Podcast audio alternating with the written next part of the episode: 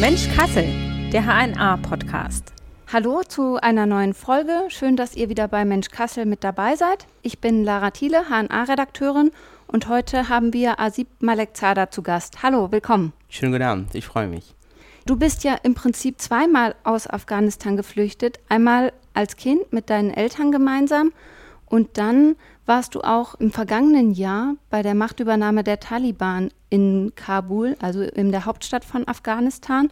Du bist eigentlich deutscher Staatsbürger und lebst auch seit 1999 in Deutschland, aber warst dann noch mal da. Wie kam es dazu? Vielleicht kannst du das berichten. Genau. Tatsächlich bin ich zweimal in meinem Leben aus Afghanistan geflüchtet. Das erste Mal Ende 80er, Anfang 90er der Bürgerkrieg bei uns in Kabul, also in Afghanistan, insbesondere in Kabul, ausgebrochen ist. Da hatten meine Eltern eine einzige Möglichkeit, äh, aus Afghanistan zu flüchten. Und äh, das war dann, äh, die nächste Möglichkeit war es dann Russland, genauer gesagt Moskau. Und da war ich tatsächlich noch ein Säugling. Meine Eltern erzählen uns, ähm, auch unseren Geschwistern, dass es leider nicht so einfach war, weil überall die Grenzen, die äh, Nachbarländer dicht gemacht haben. Und äh, wir mussten erstmal äh, nach Norden, Masari Sharif, und von dort aus mit dem Bus äh, nach äh, Tadschikistan. Und von dort aus könnten wir dann äh, nach Moskau fliegen. was die zweite Flucht angeht, ist war der Hauptgrund meine Frau. Zur damaligen Zeit waren wir noch verlobt und ähm, Anfang vergangenen Jahres habe ich äh, mit großen Sorgen beobachtet, wie die Taliban sich äh, langsam kleine Provinzen, Städten zurückerobern. Irgendwann äh, habe ich dann für mich dann, das äh, war Mitte äh, Juli vergangenen Jahres, gesagt, dass ich äh, unbedingt jetzt nach Afghanistan muss, um sie abzuholen, weil wenn die Taliban da sind, dann wird es unmöglich. Und ich hatte schon geahnt gehabt, dass die zeitnah Kabul bzw. die Hauptstadt übernehmen werden. Aber ich habe nicht gedacht, dass die so schnell sind. Das heißt, du bist im Juli 2021 nach Kabul gereist und die Machtübernahme war dann ja in etwa Mitte August und da warst du dann in der Stadt. Nee, ich habe diese Entscheidung für mich getroffen und bin tatsächlich dann Anfang August äh, mhm, nach Kabul. Okay. Und als ich äh, genauer gesagt am 2. August äh, in Kabul gelandet bin, da war noch die Welt in Ordnung. Und die Menschen, ähm, wo ich noch mit Familienangehörigen gesprochen habe und so, die haben immer als gesagt, Taliban sind weit weg, die kommen nicht wieder, die schaffen es nicht wieder, das ganze Land zu übernehmen und so. Und das hat mich dann ein bisschen auch beruhigt. Ne? Aber tatsächlich, keine zwei Wochen später waren sie schon in der Hauptstadt. Das war äh, Mitternacht. Wir kennen es ja aus der Geschichte. Erst ist die Stadt Herat gefallen mhm. und äh, die Geschichte hat immer gezeigt, dass wenn Herat gefallen ist, das liegt ja äh, im Westen von Afghanistan an der Grenze zu Iran, dass es äh, leider nicht lange dauern wird, bis die Hauptstadt auch äh, fällt. Und das war leider auch diesmal der Fall. Dann hast du versucht, gemeinsam mit deiner damaligen Verlobten auszureisen. Äh, aber es hat sich nicht so einfach gestaltet. Also für dich wäre es möglich gewesen, aber für sie zuerst nicht. Richtig, weil mhm. die Behörden einfach versagt haben, weil die Behörden einfach auf ihre, äh, ich sag mal so, auf die Bürokratie geharrt haben, obwohl wir alle Unterlagen hatten. Ich hatte äh, fast eine Akte voll Unterlagen mitgenommen, bewusst mitgenommen nach Kabul. Wie Sie wissen, dass äh, seit äh, August 2017 keine offizielle deutsche Vertretung in Kabul gibt. Und ähm, so mussten wir quasi ins Nachbarland Indien reisen, um dort bei der deutschen Auslandsvertretung vorzusprechen. Mhm. Aber das wäre ja nicht möglich gewesen, weil meine Frau mit der afghanischen Staatsangehörigkeit gar nicht die Möglichkeit hatte. Das heißt, sie, ich als deutscher Staatsbürger hätte in die Pflege einsteigen können und in Indien landen. Meine Frau dagegen hm, hätte ein Visum gebraucht. Das zu bekommen als afghanische Staatsbürgerin ist so gut wie unmöglich. Ja, zumal die Situation ja da schon so war, dass Ausreisen sich eh sehr, sehr schwierig gestaltet haben. Genau. Aber die Behörden ja darauf, haben darauf bestanden, dass mhm. wir unbedingt dort vorsprechen. Und ähm, ich war in ständiger Kontakt äh, hier mit dem Auswärtigen Amt und hier Behörden vor Ort. Aber man könnte uns nicht helfen, weil man uns immer ähm, auf die anderen verwiesen hat. Und keiner wollte sich so richtig verantwortlich fühlen. Das war ja dann Mitternacht, 14. August, äh, als äh, wir zu Hause saßen und äh, dass äh, dann Schüsse gefallen sind, äh, starke. Und dann sind wir auf die Dachterrasse rausgegangen und haben schon Schreie gehört. Und ab dem Zeitpunkt war klar, die sind jetzt da. Mhm. Und die sind sehr lautstark in Kabul reingefahren. Es gab natürlich so gut wie gar keine Widerstände. Aber die haben äh, sich gefeiert. Ich hatte natürlich dann ganz große Sorgen gehabt und auch dementsprechend auch die Ängste, weil ich ja auch jede Menge ausländische Unterlagen, Papiere mit dabei hatte. Ja. Und äh, mein erster Gedanke war, wohin mit diesen ganzen Unterlagen? Wo kann ich sie verstecken? Falls die hierher kommen und äh, fangen irgendwie Haus durchsuchen, Wohnung durchsuchen, dass sie meine Unterlagen haben. Hast du dich dann auch direkt um eine Ausreise bemüht, dass du und deine jetzige Frau dann irgendwie da wegkommen? Genau. Wir waren ja, wie gesagt, schon seit dem 2. August, als ich in Kabul gelandet bin, war ich in ständigen Kontakt mit Behörden, aber das war alles so aussichtslos. Ja? Mhm. Die Auslandsvertretung hat mir dann irgendwann geschrieben, dass äh, sie auf der Warteliste stehen, aber wir standen ja schon seit August 2020 auf der Liste. Okay. Und ein Jahr später hatten wir immer noch keine Antwort. Okay. Und man steht mhm. auf der Warteliste und sie müssen warten, bis sie drankommen. Wie viele vor uns waren oder sind, das könnten wir zu der Zeit nicht wissen. Und äh, das war dann so, dass ich dann irgendwann in ständiger Kontakt war mit Behörden, aber auch hier Freunden und örtlichen Bundestags- und Landtagsabgeordneten und habe die dann um Hilfe gebeten. Ja, zumal die Gefahr ja dann wirklich akut war und viel schlimmer als noch ein Monat oder ein Jahr zuvor, wo vielleicht der Antrag gestellt wurde auf Ausreise. Absolut. Und äh, mein letzter telefonischer Kontakt, das war genau am 15. August mit dem Auswärtigen Amt mhm. ähm, in Kabul. Also die gibt es, also nur die diplomatische Seite, aber eben nicht die Visastelle. Und äh, die haben mir dann gesagt, ja, sie können ausreisen, aber ihre Frau eben nicht, da nur äh, mit diesen Rettungsfliegern quasi nur unmittelbare Familienangehörige mit ausreisen können. Mhm. Ich habe versucht, diesen Herrn quasi Verständnis zu geben, dass meine Verlobte für mich ein unmittelbarer Familienangehöriger ist und ich deswegen auch hier bin, um sie mitzunehmen. War es für dich jemals eine Option zu sagen, ich fliege auch allein und versuche dann von Deutschland aus irgendwas noch zu organisieren? Überhaupt nicht. Überhaupt nicht. Das habe ich, als ich noch in Afghanistan war, ganz klar gesagt in einem Interview. Äh, ich meine, das war mit der Hessenschau, wo ich dann auch aufgefordert bin, äh, äh, das Land schnell wie möglich zu verlassen. Und ähm, das wäre nicht in Frage gekommen. Ich bin dahin gereist, um meine Frau abzuholen und äh, dabei wäre es auch geblieben. Letztendlich hat es ja dann auch geklappt. Ihr konntet ausreisen. Wie lief das dann? Wie kam es dazu, dass ihr dann doch einen Flug bekommen habt? Ähm, ich sag mal so, der mediale Druck. Mhm. Der mediale Druck äh, war zu groß, dass äh, wir dann vom Auswärtigen Amt dann eine Mail bekommen haben, ja, äh, Sie können mit Ihrer Verlobten ausreisen, äh, vorausgesetzt, Sie müssen selber irgendwie in das Flughafengelände schaffen. Okay. Du hast sicher Bilder und Videos mhm. gesehen, was sich dort abgespielt hat. Das heißt, das war eigentlich die größte Hürde, die zu überwinden es galt. Genau. Der Weg zum Flughafen. Absolut, absolut. Und ähm, ab da waren wir dann wieder auf uns selber gestellt. Also wir hatten natürlich die, die, die Ruhe. Ja, wir können zusammen aus Afghanistan fliegen, aber schafft erst mal dahin, mhm. zum Flughafen. Meine Frau war da sehr äh, erstmal dagegen. Ich musste sie erstmal überzeugen, habe gesagt, das ist die einzige Chance. Und ich weiß, wenn diese Rettungsflieger bald irgendwann aufhören und diese nicht mehr gibt, äh, werden wir wahrscheinlich nicht mehr hier rausschaffen. Auch ich nicht. War dann so ein bisschen die letzte Chance irgendwie. Absolut. Mhm. Und sie hat dann Gott sei Dank zugestimmt und wir haben dann diesen gefährlichen Weg zum Flughafen in Kauf genommen. Mhm. Unterwegs musste man dann mehrere Checkpoints der Taliban passieren und an einem wurdet ihr ja auch sogar angehalten. Du hast dann dich als Diplomat ausgegeben, sage ich mal. Genau. Also es war so, als wir dann die Mitteilung bekommen haben, das war Mitternacht in Kabul. Ähm, erstmal hatte ich ein langes Gespräch mit meiner Frau, um sie dann endlich zu überzeugen. Und wir haben dann wirklich unsere sieben Sachen gepackt zusammen. Und äh, in der Nacht haben wir noch geschafft, einen Taxifahrer zu organisieren was wirklich unmöglich war, weil kein Mensch möchte diese Route fahren, weil sie dann mit auch in der Verantwortung gezogen werden. Mhm. Wir haben für teuer Geld ähm, einen Taxifahrer organisiert, der gesagt hat, ähm, er kennt wohl eine Route, wo anstatt sechs nur zwei Checkpoints gibt. Es waren tatsächlich aber drei. Er hat uns morgen früh um neun abgeholt, sind wir losgefahren und äh, von äh, da, wo meine Frau gewohnt hat, bis zum Flughafen waren es eigentlich weniger als sechs Kilometer. Mhm. Unterwegs waren dann tatsächlich ähm, drei wichtige Und vor allem der letzte war unmittelbar Zufahrt zum Flughafengelände. Also ich hatte erstmal die ganze Nacht nicht geschlafen, weil ich einfach die Sorge hatte, was machen wir, was sage ich, wenn sie uns tatsächlich anhalten? Und äh, was mache ich, wenn sie in meine Tasche reinschauen und ich eine Akte voll Unterlagen habe? Also jede Menge ausländische Unterlagen. Das waren so meine Gedanken und Sorgen. Ich hatte ehrlich gesagt keine Antworten. Ich wusste einfach nicht, wie ich reagiere und äh, wie ich mich verhalte.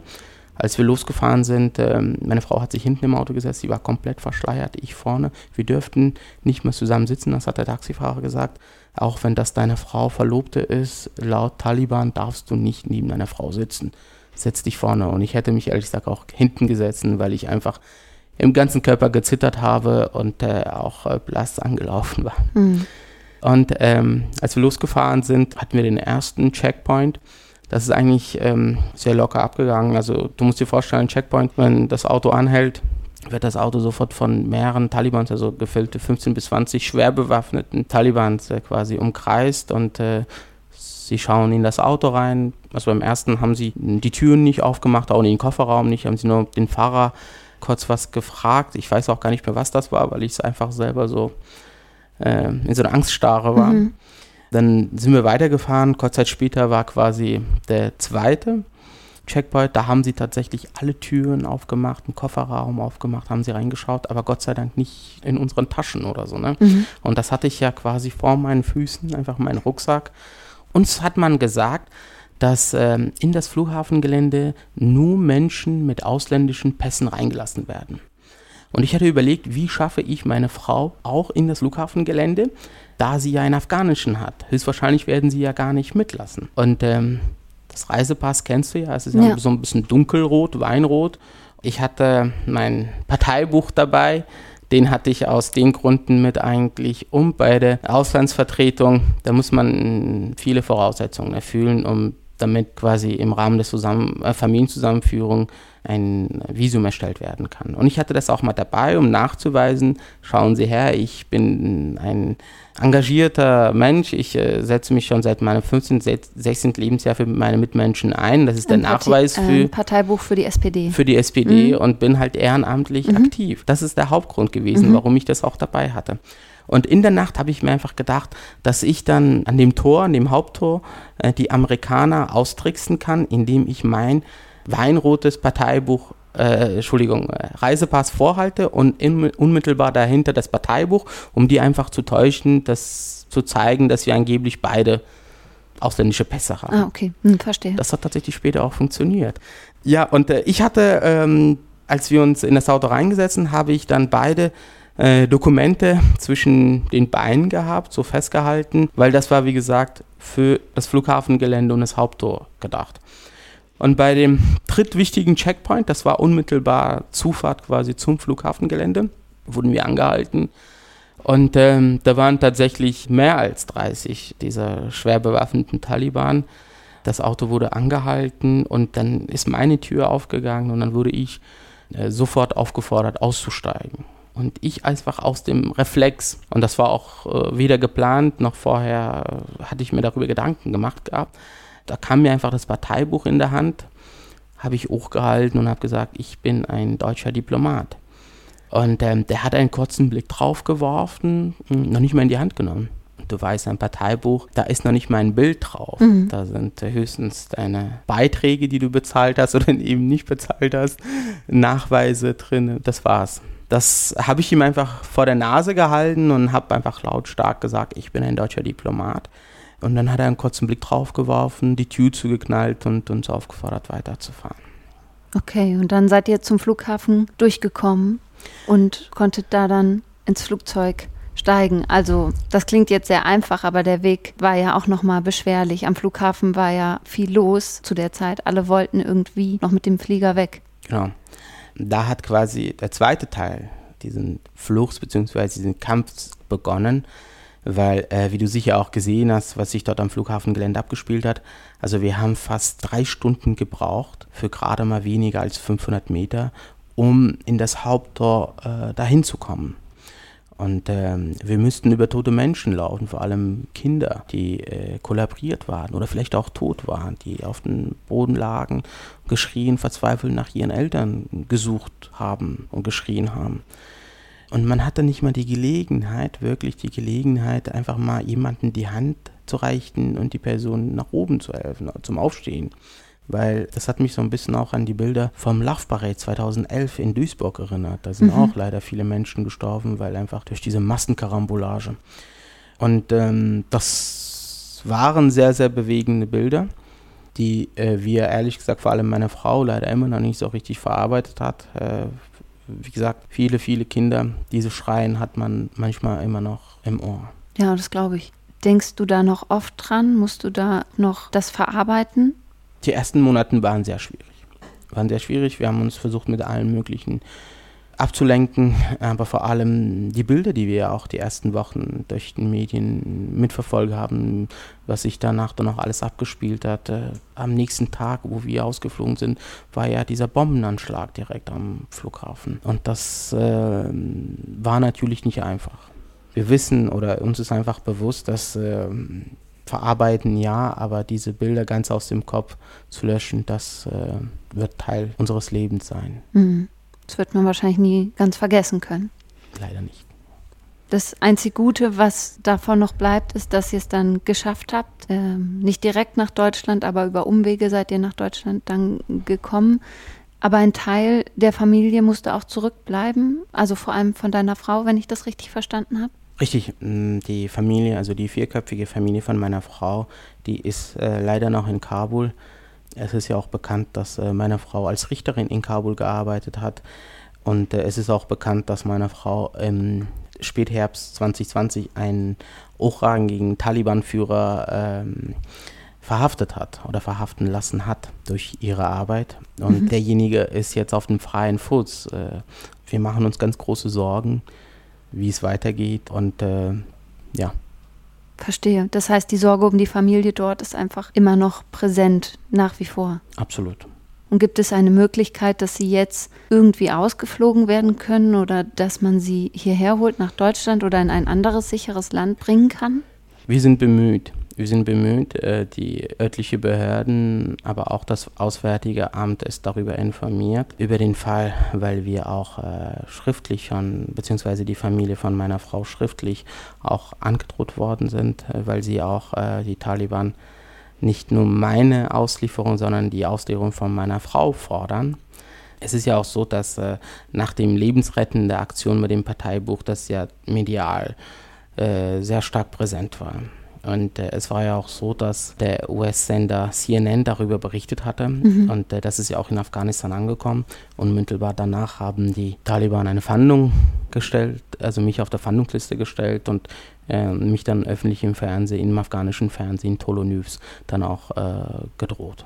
Und ähm, es ist auch so, dass die Taliban der Meinung sind, dass ich ein Verräter bin, ein Spion mhm. in Afghanistan war und mit den Ungläubigen das Land verraten habe und die Menschen, die die afghanische Bevölkerung quasi verraten habe. Das, das heißt, eine Rückkehr wäre für dich jetzt lebensgefährlich und für deine Frau auch. Absolut, das mhm. kommt nicht in Frage. Äh, wie gesagt, wir stehen auf der Fahndungsliste und nach uns wird gesucht seitens der Taliban. Und das sind halt die Sorgen, die wir ähm, gerade damit zu kämpfen haben. Und äh, wir hoffen, dass dieser Prozess mit den Behörden hier hoffentlich bald geklärt ist, dass die vier kleine, vierköpfige Familie von meiner Frau auch in Sicherheit ist. Mhm. Es geht einmal natürlich für euch in erster Linie darum, ihre Familie zu retten, aber die restliche Situation in Afghanistan, nicht nur in Kabul, sondern im ganzen Land, ist immer noch katastrophal, was man mitbekommt, beziehungsweise wenn man überhaupt was mitbekommt vor einem Jahr oder also ein Dreivierteljahr ist es jetzt etwa her, der August 2021. Da gingen die Bilder um die ganze Welt. Es war sehr präsent. Jetzt hört man wenig bis gar nichts aus Afghanistan. Es war jetzt mal kurz, gab es diesen Aspekt, dass Mädchen wieder zur Schule gehen dürfen. Dann wurde das sofort wieder zurückgenommen. Was kriegst du mit aus dem Land? Wie ist die Lage dort? Hat sich seit dem vergangenen Jahr etwas verbessert? Leider nicht.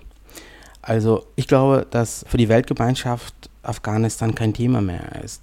Denn nach 20 Jahren Einsatz zu sagen, das sei jetzt eine afghanische Angelegenheit, ist absurd, beschämend und Verrat an weiten Teilen der afghanischen Bevölkerung. Denn als die Steinzeit-Islamisten im August vergangenen Jahres die Macht in Afghanistan wieder übernommen haben, wurde das Frauenministerium, also das Gleichstellungsministerium, mhm. mit sofortiger Wirkung geschlossen und durch ein sogenanntes Tugendministerium ersetzt. Wir wissen ja auch, da, dies ist der Name der Behörde, die während der ersten Taliban-Herrschaft Ende der 90er Jahre etwa für die Auspeitschung von Frauen verantwortlich war. Mit sofortiger Wirkung wurde diese, dieses Ministerium ersetzt. Ja. TV-Sender dürfen keine Filme oder Serien mehr zeigen, in denen Frauen eine Rolle spielten. Ähm, Kunst- und Musikschulen sind sofort verboten worden. Und weißt du, was Schlimme ist ja, was besonders die Herzen aller Mädchen in Afghanistan gebrochen hat, ist, äh, dass vor ca. zwei Wochen Millionen von Mädchen in der Hoffnung aufgewacht sind, die weiterführenden Schulen wieder besuchen zu können. Es dauert aber nicht lange, bis ihre Hoffnungen zunichte gemacht wurden, denn der Schulbesuch für Mädchen ab der siebten Klasse ist jetzt offiziell verboten worden. Heißt im Klartext, die weiterführenden Schulen in Afghanistan dürfen nur junge Männer besuchen. Das ist natürlich eine ziemlich katastrophale Lage, weil ohne Bildung schafft man es natürlich auch nicht, irgendwie weiterzukommen, vielleicht die Chance zu haben, aus diesem ja, schlimmen Regime mal auszubrechen und dort zu fliehen. Das wird ja dadurch auch erschwert. Absolut, absolut. Also die Radikalislamisten drängen Frauen und Mädchen aus dem öffentlichen Leben und verweigern alle Menschenrechte. Warum ist das so? Also warum haben die Taliban es so sehr darauf abgesehen, den Frauen und den Mädchen die Rechte zu entziehen? Gibt es dafür eine Erklärung? Das ist einfach eine kranke Ideologie. Das ist eine kranke Ideologie, die hat man auch im ersten Taliban-Regime 96 bis 2001 erlebt. Ich habe noch Bilder im Kopf, wo sie Frauen jeden Freitag nicht nur ausgepeitscht haben, aber auch in einem Stadion wirklich öffentlich äh, besteinigt haben oder auch erschossen haben. Wie, äh, zum Beispiel, da gingen auch die Bilder um die Welt, als eine Frau äh, im, mit dem Kopfschuss äh, ermordet worden ist. Aber wie gesagt, das ist eine, einfach eine kranke Ideologie. Nicht, ich glaube, nicht mal im Steinzeit haben die Menschen so ge gedacht oder gehandelt. Aber für die Taliban ist das leider selbstverständlich. Also einfach diese Wertlosigkeit von Frauen und Mädchen, die sie ähm, ja mit aller Gewalt durchsetzen. Genau. Also man kann schon eingesperrt werden, wenn man einfach auf der Straße mit einem Mann redet. An Checkpoints kontrollieren sie auch immer häufiger Mobiltelefone und Chatverläufe. Kommt ihnen etwas verdächtig vor, wird man sofort mitgenommen. Also so, so, dass sie nicht mal eine Privatsphäre haben. Das heißt, du bist dann äh, als Frau, Mädchen verpflichtet, äh, wenn du angehalten wirst, sofort dein Handy äh, vorzuzeigen und er geht dann rein und schaut, mit wem du zuletzt geschrieben hast. Und angenommen, wenn du gerade mit deinem Bruder geschrieben hast, dann musst du nachweisen, dass das dein Bruder oder Vater war mhm. oder der Ehemann. Dein Handy wird natürlich dann auch beschlagnahmt und fertig. Aber es ist, es ist einfach krank, weil es ist auch so, dass Kunst und Kultur auch absolut verboten sind. Ne? Die kleine Schwester von meiner Frau, die ist jetzt 18 Jahre alt geworden, übrigens auch sehr bekannt in Afghanistan, vor allem in Kabul. Die da auch schon mehrere Fernsehauftritte. Sie ist eine Künstlerin, zeichnet großartige Porträtbilder. Und äh, sie haben bei sich im Haus äh, ein Studio, wo sie auch ihre Bilder malt und ihre Kunstwerke hat. Sie musste all ihre Bilder, die sie mit Liebe und Leidenschaft gemalt hat, Tage, Wochen, Monate lang an den Bildern gearbeitet, selbstständig wieder vernichten. Weil, weil die Gefahr so groß war. Die Gefahr so groß ist und äh, vor allem aber auch, was macht das mit dir? Mhm. Wenn du gerade mal 17, 18 bist und so viel Talent hast und dir einfach so viel Zeit genommen hast und das mit Liebe gemacht hast und selbstständig wieder deine Werke, finde ich, sie hat wochenlang geweint. Mhm. Ja, und auch eine Perspektivlosigkeit, die damit einhergeht. Also die Situation ist, wie du es schilderst, und ist ganz, ganz furchtbar, ganz katastrophal. Gibt es irgendeine Aussicht auf Besserung? Man kriegt ja doch mit, dass es Leute gibt, die sich einsetzen, die versuchen, die Situation zu verbessern. Gibt es da irgendeinen Hoffnungsschimmer, den du siehst? Ich glaube nicht, beziehungsweise zurzeit nicht. Es ist schwierig, weil du musst dir vorstellen, es sind über eine Million Menschen seit August vergangenen Jahres aus Afghanistan geflüchtet. Ja? Die Arbeitslosigkeit und Armut haben massiv zugenommen. Im vergangenen Jahr war auch die Dürre, die dazu auch geführt hat, unabhängig von Ankunft der Taliban in Afghanistan oder beziehungsweise der Machtübernahme. Und die Wirtschaft und die Banken stehen vor dem Kollaps.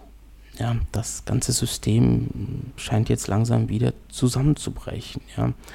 Und man darf auch nicht vergessen, was ganz wichtig ist, worüber leider auch in den deutschen Medien hier kein Satz geschrieben wird, ist, dass zwischen August und Dezember vergangenen Jahres habe es mehr als 200 Morde an ehemaligen Sicherheitskräften und anderen mit frühen Regierungen in Verbindung stehenden Personen gegeben. Die werden nach wie vor gesucht. Und wenn sie erwischt werden, dann werden sie auch kalte Mode.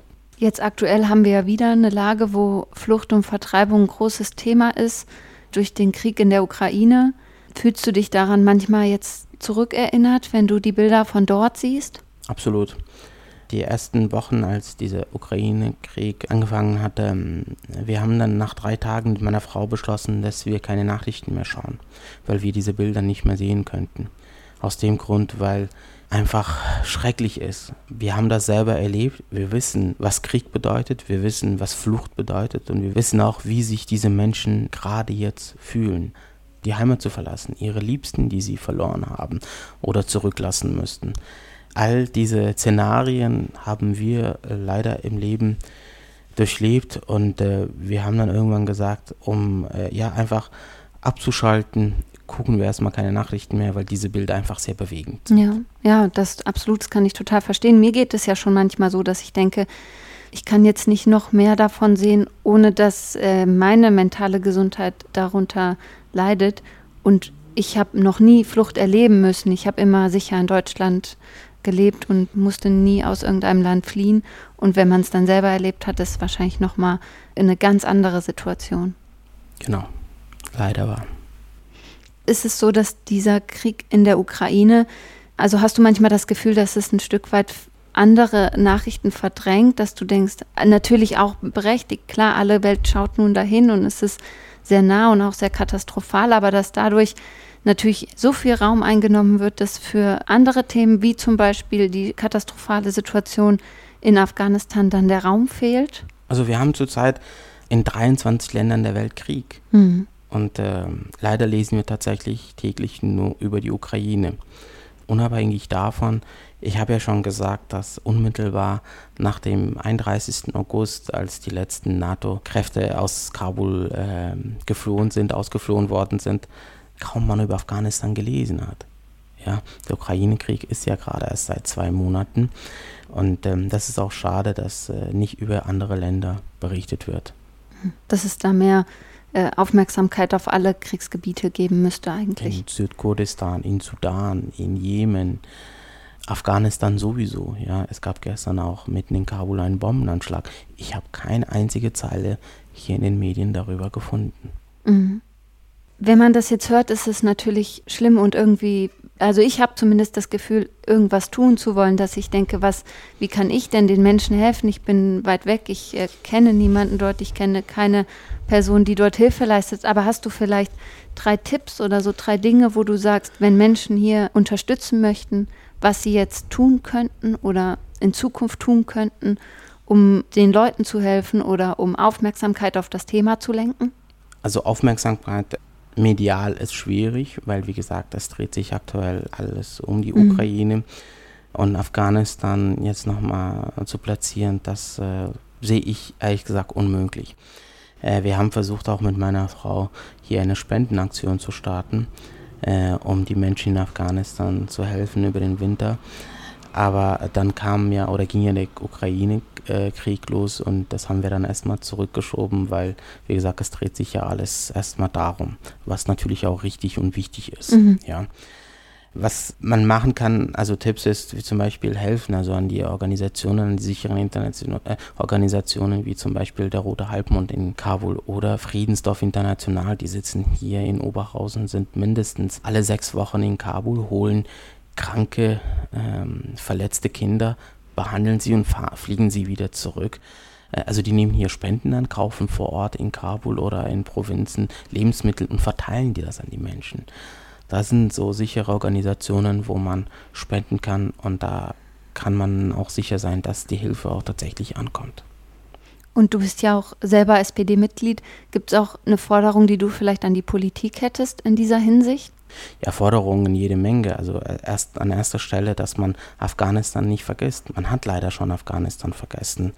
Und äh, ich möchte, was ich einfach gerne hätte, dass wir endlich mal wieder eine Petersberger Konferenz haben, wie wir schon im Jahr 2001 hatten, wo sich alle Beteiligten an einem Tisch sitzen und dass wir einfach nach vorne schauen und gucken, wie wir das Land langfristig aufbauen können, dass die Menschen äh, sich in ihrem Land, in ihrem Heimat sicher und gut fühlen, dass sie alle Rechte oder ich sage mal so fast alle Rechte haben, die sie haben können, um äh, ein gutes und sicheres Leben in ihrem Land haben und sie nicht ständig flüchten müssen. Ja von welchem Regime auch immer. Mhm. Das heißt, ohne Hilfe wird es in dem Land vorerst nicht gehen. Also dieses, wir überlassen dem Land sich selbst, ist erstmal nicht möglich. Man braucht Hilfe von außen. Ich denke nicht. Also ich denke, dass, dass Afghanistan ohne Hilfe der Westen, also insbesondere NATO-Staaten und vor allem aber auch Europa und Deutschland, äh, selbstständig nicht in der Lage ist, äh, das Land wieder auf die Beine zu stellen. Mhm. Ja, Asib, vielen Dank, dass du heute hier warst, dass du die Aufmerksamkeit auf dieses wichtige Thema noch einmal gelenkt hast und uns alles geschildert hast. Und wenn euch die Folge gefallen hat, dann empfiehlt uns gern weiter und abonniert den Podcast auch, auf welcher Plattform auch immer. Ihr könnt uns auch eine Bewertung abgeben und uns Feedback geben an digitalteam.hna.de.